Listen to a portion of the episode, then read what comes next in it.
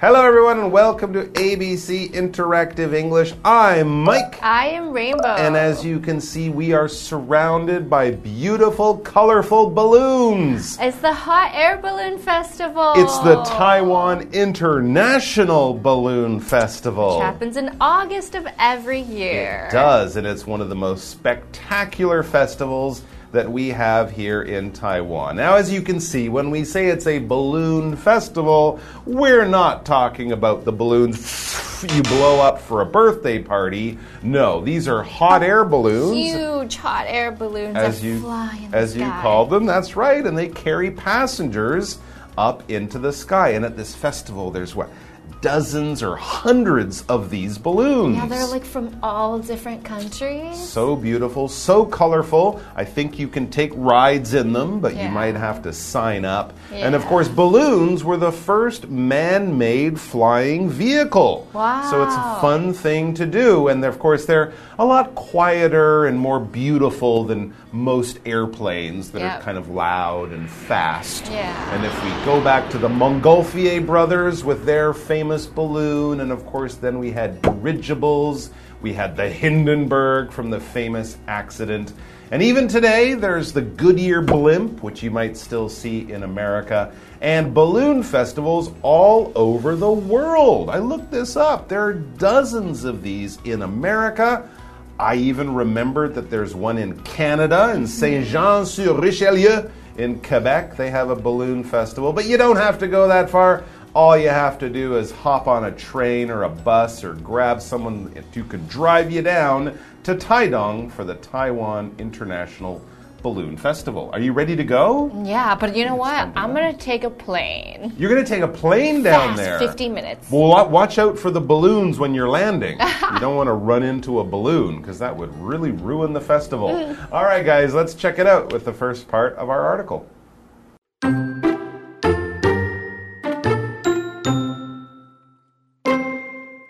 Allison and Brandon are at the Taiwan International Balloon Festival. We got here just in time.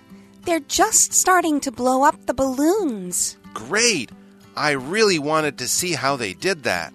It looks like they lay the basket on its side. Right. Then they turn on the burner to heat the air inside.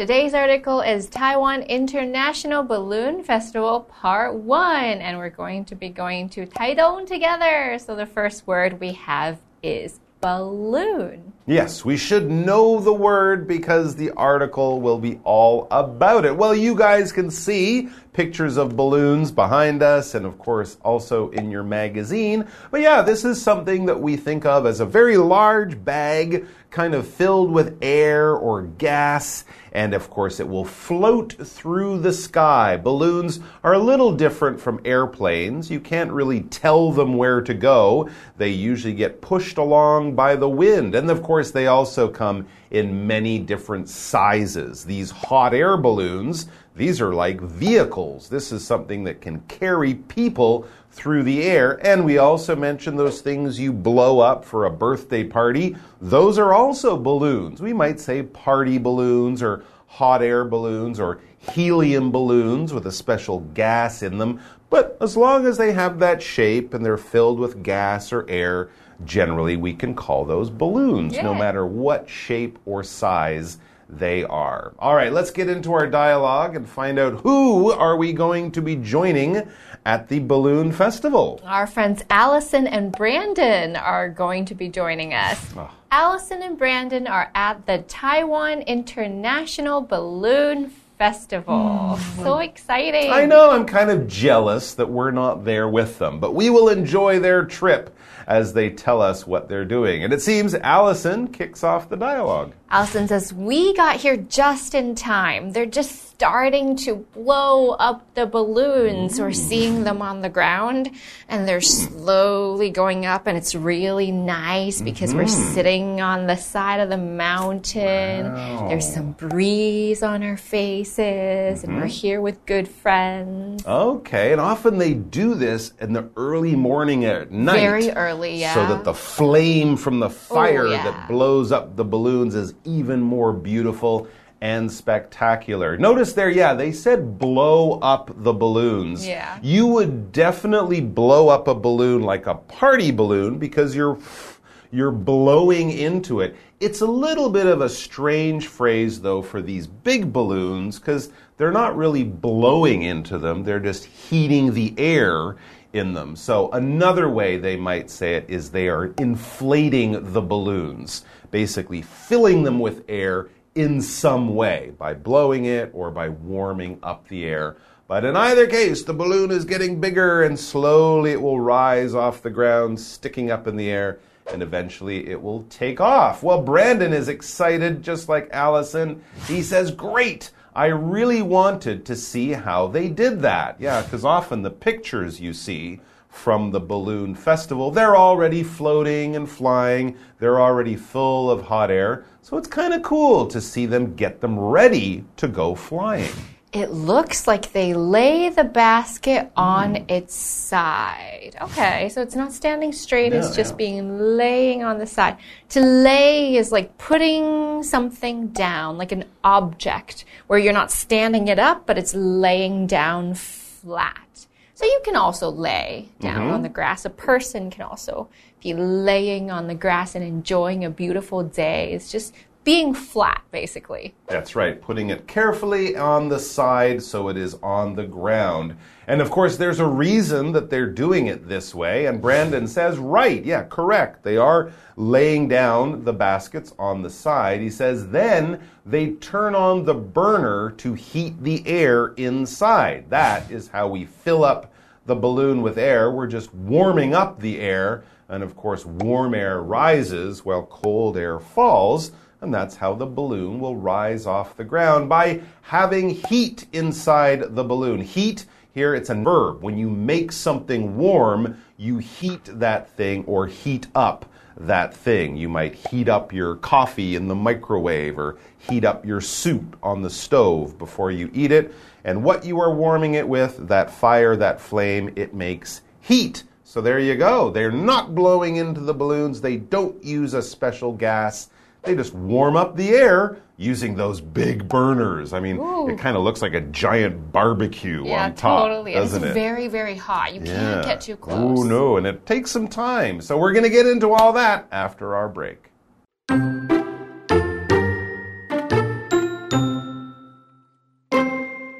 I don't envy the guys that are holding the balloon open.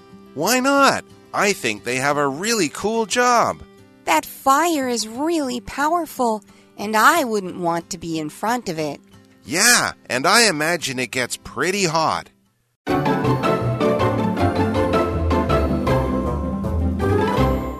All right, so Allison and Brandon are still down there at the beginning of the big Taiwan International Balloon Festival.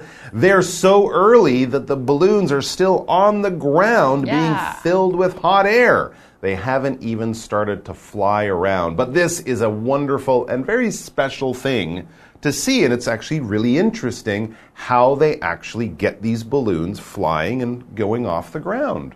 Yeah, Allison says, I don't envy the guys that are holding the balloon open. I guess it's really difficult. Well, it would probably weigh a lot, right? Because yeah. those balloons are really They're big. Plus, really heavy. they would be really near the burners that are producing oh, all yeah. that flame oh, yeah. and heat.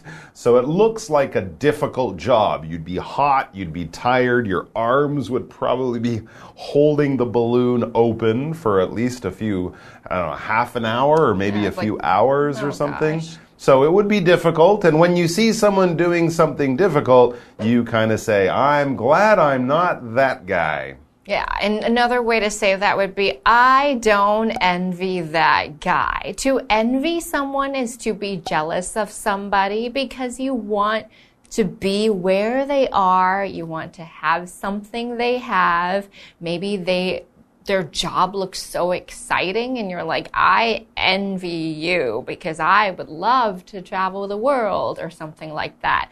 But in this case, we don't envy them because it's really heavy and it's really hot and it probably takes a very long time. Well, at least Allison doesn't envy them. I think Brandon has a different idea. Yeah, that's right. Or at least he doesn't quite understand why Allison really wouldn't want to do that job. So he says to her, Why not? Why wouldn't you want to do that? And then he gives his point of view. I think they have a really cool job. So I guess cool. you could say Brandon does envy those guys a little bit, but maybe that's also because Allison has thought a little bit more about what the job would really be like. She explains her idea next. That fire is really powerful, and I wouldn't want to be in front of it. Hmm. She doesn't want to be sweating and feeling like she's gonna get burned. That's right. You have these four giant barbecues, flames shooting out from the hot gas they're burning. It could be a little bit scary. And also remember, it is what August in Taidong. Yeah, it's it's not. not it's not cold outside, so you probably might feel like you are getting barbecued a little bit as you fill the balloon. It would be different if it was January. I Very think maybe then you'd be like, "Oh, great, great job! Now I'm nice and warm." But as Brandon says, after he listens and thinks about what Allison just told him, he might be changing his mind. He says, Yeah, oh, standing near all that fire, yeah. And he says, I imagine it gets pretty hot. Well, yeah, when you're standing near powerful flames and heat, it will definitely get hot. Now, powerful, this is an adjective that just means it has a lot of power. It's full Strong. of power. Powerful. Yep. Uh, you get the idea. We can use this to talk about a lot of things. It doesn't have to be power from like heat or energy, although that is true. Airplanes have powerful engines, race cars have powerful engines. We can talk about someone who goes to the gym being very powerful, or bears are powerful animals compared to chickens. Um, we could also talk about ideas or words being powerful, or a person can be powerful if they're rich, if they have an important job, or something like that. So basically, we're talking about the things that you do and the things that you have the ability to do. If you have a lot of that stuff, if you can do a lot, you would be powerful in some kind of way. All right, guys, that's all the time we have for today. It's been a powerful opening to our look at the balloon festival, but the balloons are still on the ground. So We haven't seen the most powerful I know, part yet. But we only have two more days. I want to see some balloons flying. I think we will be getting that tomorrow. So come back and join us for that. Until then, keep watching the skies. Allison and Brandon are at the Taiwan International Balloon Festival. We got here just in time. They're just starting to blow up the balloons. Great! I really wanted to see how they did that. It looks like they lay the basket on its side. Right. Then they turn on the burner to heat the air inside. I don't envy the guys that are holding the balloon open.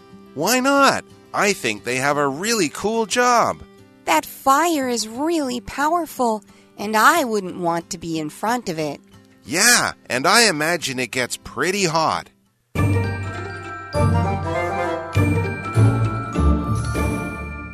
Hi, I'm Tina。我们来看这一课的重点单字。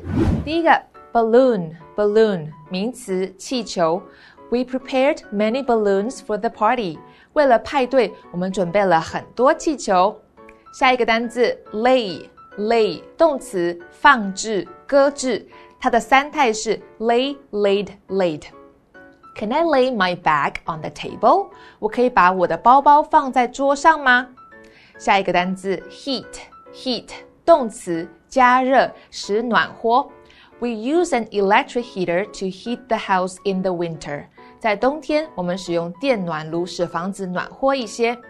Electric heater 就是电暖炉。 最后一个单词 envy envy 动词，羡慕、嫉妒。I envy Mike's wealth，我羡慕 Mike 的财富。Wealth 就是财富。接着我们来看重点文法。第一个 in time 及时，它的另一个常见的用语呢是 on time，表示准时，意思不一样哦，所以使用上需要特别的注意。我们先来看看 in time 的例句。I think I can finish my homework in time。我认为我能及时完成作业。我们再来看看 on time 的例句。The bus arrived on time。公车准时到达。下一个文法 blow up，把什么充气？这是一个可以分开的动词片语。blow 是吹、吹气的意思，它的三态是 blow、blew、blown。我们来看看这个例句：The kids love to blow up balloons for parties。 孩子们喜欢为布置派对吹气球。最后一个文法。Somebody imagines 加主词加动词，表示某人猜想怎么样。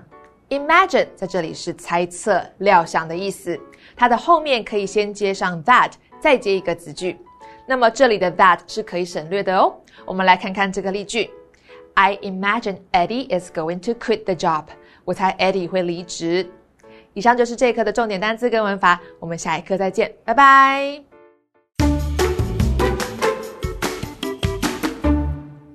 although we all love a nice modern city with modern buildings, modern everything, it's always such a pity when history gets lost. Some of the old buildings get destroyed, some of the old paths get destroyed.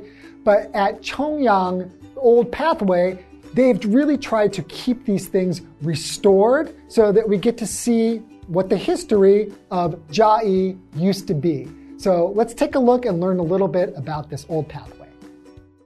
Chongyang Old Path is located next to Nanmen Roundabout. This old path is about 200 meters long. But this short path has a long story of 300 years. During the Qing Dynasty, this path was the main route to the south gate of Zhuluo City. The people who lived in Zhangpu and Alishan could use it to get into Zhuluo City. And the location of the south gate was at the present Nanmen roundabout. During the Japanese ruled period, this path became an important milestone for industry development. However, because of the development of the city, this road became narrow. Its prosperity almost faded away.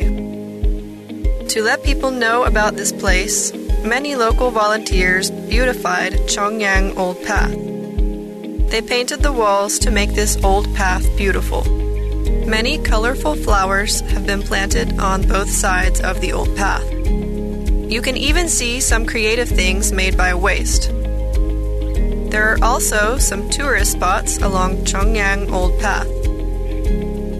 They are Jin Tran Sing Factory the huge cypress made bucket, He Ming De's former residence, and so on. With the help of many people, Chongyang Old Path has a different life now.